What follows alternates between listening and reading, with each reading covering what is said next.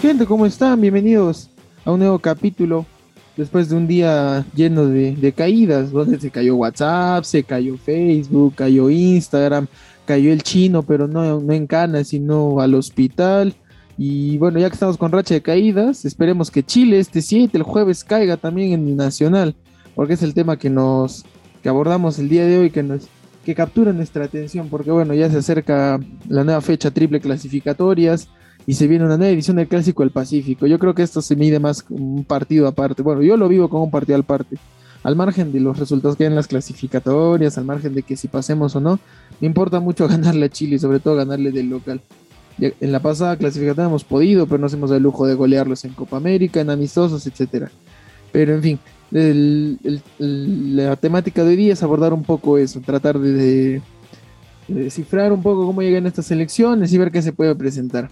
Así que bueno, repasando los antecedentes que tenemos de las selecciones. Por un lado, nuestra selección no llega en, digamos, en una mala racha porque logramos rescatar cuatro puntos de nueve. Lo, pudieron ser seis porque, bueno, se nos escapa con Uruguay. Pero bueno, no es, no es mal resultado. Y a Chile, bueno, y Chile pues tuvo una triple fecha fatal, un punto apenas de, de nueve posibles, dos derrotas, una como Brasil, con Brasil de local, rescatar un empate en Quito, pero que bueno, contaba con la ventaja que Ecuador, en Ecuador expulsaron a un jugador y perder abultadamente contra Colombia, siendo ampliamente superado. Nosotros, bueno, contra Brasil hemos dejado una mejor, dejamos una mejor imagen en el segundo tiempo, siendo un poco más verticales, pisando el área, teniendo unas cuantas, unas cuantas ocasiones más. No se pudieron concretar en gol finalmente, pero ya no, y, hubieron jugadores interesantes que tuvieron buenas actuaciones en ese partido. Así que todo pronostica que podríamos aspirar, ¿por qué no?, a un, triunfo el día jueves.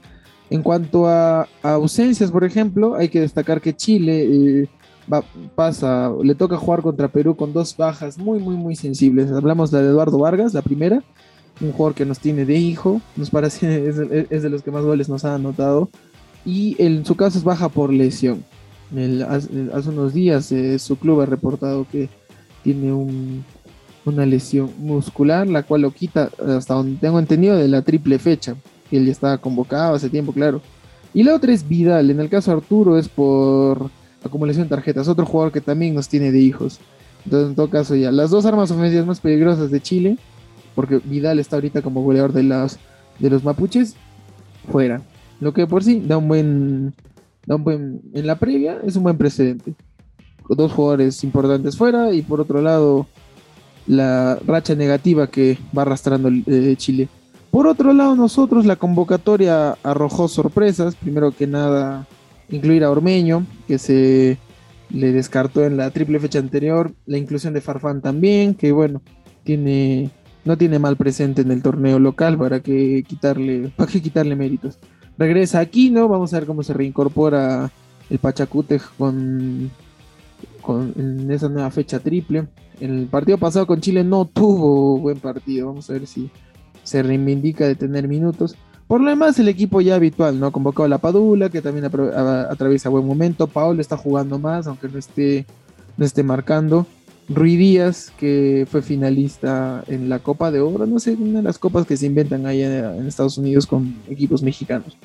Y bueno, en, defensa, en defensa regresó Zambrano, lo que para muchos da una línea de garantía, porque con, con, el papelón que hizo Santa María contra Venezuela, contra Uruguay, contra Brasil, bueno, alivia un poco que, que, regresa un nombre importante en defensa, como es el caso de Zambrano que viene de marcar gol contra River, no, no tiene mal presente, entonces, y tomando en cuenta que también Abraham ha estado teniendo una titularidad en el Granada, yo sospecho que vamos a volver a la línea defensiva, al menos a, a esa pareja de centrales, Abraham Zambrano, con la que empezamos las clasificatorias, con las que nos fue bien en la Copa América.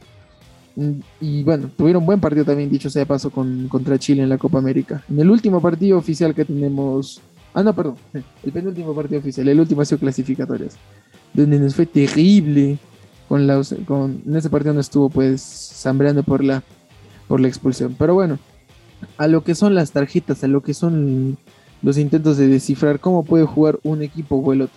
Si repasamos, a ver, si nos remontamos más atrás y nos vamos al partido que tuvimos con Chile en Santiago por clasificatorias, bien, en ese momento las mayores falencias de la selección eran las bandas. Advíncula venía teniendo partidos muy malos, hay que ser, no, no, no, ser, no quiero ser mezquino con las críticas, pero Advíncula tuvo partidos muy malos con la selección al comienzo, descuidando mucho la banda, falta de retroceso, y plus que Carrillo no apoya tanto en defensa, pero si se sabe que Carrillo no apoya, pues no, se toman pues precauciones, precauciones que Advíncula no tomaba, cerraba mal, perdía las marcas en los balones parados, o sea, empezó a tener, empezó a tener unas clasificatorias, la verdad, malas. Y, el, y por el otro lado, Trauco, que yo a Trauquito le tengo un cariño especial porque me parece un jugador muy elegante, su estilo de juego me gusta mucho, pero venía sin jugar, venía agotado, y se notaba, pues, porque terminó cansado, hablando del partido propiamente Chile, termina ahogado Trauco incluso en el primer tiempo, y se notaba. ¿Qué ocurre en ese partido? A ver, por ejemplo, las bandas fueron el principal problema. El primer gol llega porque, para empezar, Advíncula cierra, cierra demasiado su banda, obliga a Carrillo a retroceder. Aquino, que también hace una marca pasiva sin sentido, se acerca a la marca de Carrillo y pierde pues a su referente que es Vidal.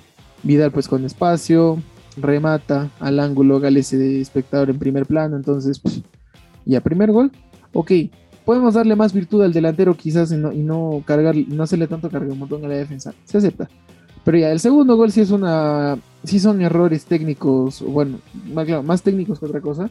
Porque primero se deja como Chile venía centrando mucho, mucho por la banda de Trauco. Y no se le lograba dar el apoyo para que se evitaran pues esos centros. No recuerdo bien quién jugó por delante de Trauco aquel partido. Me parece que Flores, que todavía estaba convocado al inicio. Que pues ausencia en la, parte defensiva, porque metían centros, a Trogo constantemente le doblaban, le pasaba cada rato Isla, entonces no había forma de que Trogo lo pudiese contener tanto los centros o la trepa del otro lateral. Llega el centro pasado, Advíncula cierra mal porque libera a Vidal que está a su espalda y Vidal en el rebote, bueno, en la carambola que se hace porque hasta Advíncula estorba a Abraham, que era el, central que quedaba, y Vidal a bocajarro define. Sin embargo, en ese partido se vieron errores en Chile, que Rueda no llegó a corregir en lo que estaba, que nosotros no supimos aprovechar, pero que otros rivales lo han venido aprovechando en el camino, que es el balón a la espalda. En, aquel partido, eh, la primera acción que tiene la Padula justo con la selección es un pase profundo que, me, mete Cueva, directamente a la espalda de la defensa. Balón que la okay, le queda un poco largo a la Padula, logra rematar, pero que el balón se va al tiro de esquina. Y tuvimos un par de acciones similares en las que las bandas fueron muy bien aprovechadas. Eh, ese momento. Obviamente el momento de definir no, pues no hubo ningún gol.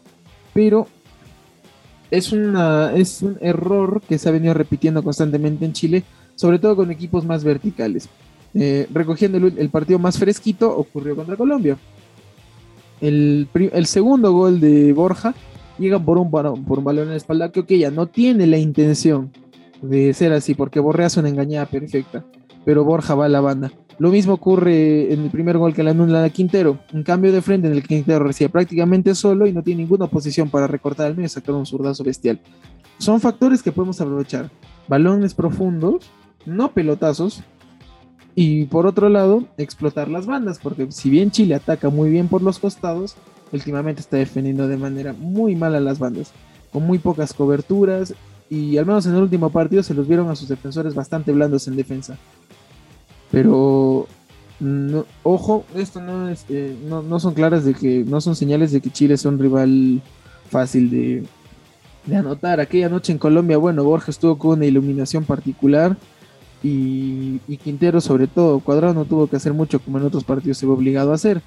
Pero ojo, pese a eso, Chile sigue siendo Chile. Lo, lo que Lazarte está haciendo estos últimos meses, en lo que viene de proceso, es utilizar jugadores muy experimentados porque es la generación dorada que ya de joven tiene muy poco, pero jugadores con mucha experiencia que ya conocen más o menos el estilo de juego, que al menos en, que en ataques el, es, lo mismo que viene haciendo Chile, el desborde lateral, la presión alta por parte de los contenciones, Pulgar hacen eso una gran contribución a lo que antes hacía el Chelo Díaz, entonces en ataque Chile no deja de ser un equipo peligroso y de mucha tenencia de pelota, que no se nos sea extraño que Chile por momentos eh, tenga mayor eh, cantidad de posición de la bola. No sería un error cederle el balón siempre y cuando sea en campo chileno, logramos contener, se logren contener la trepa de los laterales.